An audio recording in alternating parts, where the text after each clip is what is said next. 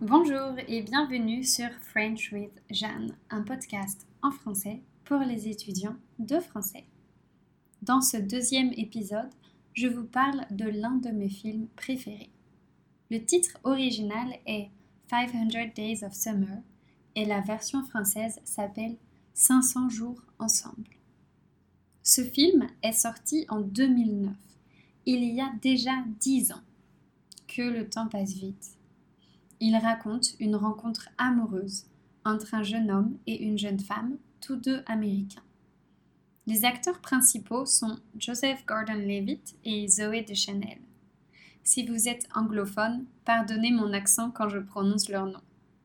J'étais adolescente quand j'ai vu ce film pour la première fois. C'est peut-être la raison pour laquelle il m'a tant touchée. Je l'ai re-regardé plusieurs fois après ça parce qu'il est plein de détails et que j'en découvrais de nouveaux à chaque visionnage. Le nombre de comédies romantiques produites chaque année est assez impressionnant, mais celle-ci reste l'une de mes préférées. Laissez-moi vous expliquer pourquoi. La première raison est sans doute que je trouve ce film réaliste. Ce n'est pas une histoire à dormir debout, faite de coïncidences improbables et de preuves d'amour trop belles pour être vraies. C'est un film qui, au contraire, montre l'amour dans toute sa complexité et dans toute sa simplicité. On assiste à la première rencontre des deux protagonistes. On les voit se disputer, on les regarde tomber sous le charme l'un de l'autre. On s'attendrit devant leur bonheur et on compatit face à leurs difficultés à communiquer. On se rend compte qu'une histoire d'amour est en fait constituée de bien plus que de sentiments.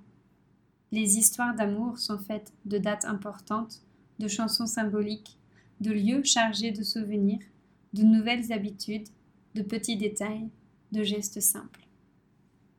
La deuxième raison pour laquelle j'aime ce film est que je le trouve original. En effet, L'histoire est introduite par une voix off qui présente les personnages, Tom et Summer, et prévient d'emblée le spectateur. Ce n'est pas un film d'amour, mais un film qui parle d'amour. De plus, l'histoire est contée du point de vue de Tom, ce qui n'est pas vraiment courant pour les romances. Enfin, l'histoire n'est pas racontée dans l'ordre chronologique. Cela peut paraître déstabilisant au début, et peut légèrement compliquer la compréhension. Mais on s'y habitue. Je crois que c'est l'une des raisons qui m'a poussé à le regarder une autre fois, pour être sûr d'avoir bien tout compris. D'ailleurs, si vous décidez de regarder ce film, regardez bien les détails visuels lorsqu'un nouveau jour est raconté. Ils pourront vous aider à ne pas vous perdre. Cela m'amène au troisième paramètre qui fait que j'adore ce film. Il est beau. Non seulement les acteurs sont mignons, mais une attention particulière a été portée aux détails. Les chansons n'ont pas été choisies au hasard. Certaines scènes se font écho et certains plans font preuve d'une vraie créativité. Le jeu des acteurs est si juste qu'il est impossible de ne pas s'attacher à eux. En regardant ce film, on ne peut que se rappeler ces histoires passées. Alors, si vous êtes de nature romantique, faites attention. Comme moi, vous risquez de vous souvenir de moments heureux passés à deux. Vous allez vous rappeler votre premier baiser et peut-être des souvenirs plus anodins qui ont pourtant leur importance. Mais vous allez aussi vous remémorer des moments moins agréables, comme des disputes ou des incompréhensions. Au final, c'est un véritable voyage interne que provoque ce film. Personnellement, il m'a poussé à regarder mes relations passées sous un nouveau jour, en les appréhendant de manière plus globale, pour essayer de comprendre ce qui n'a pas fonctionné.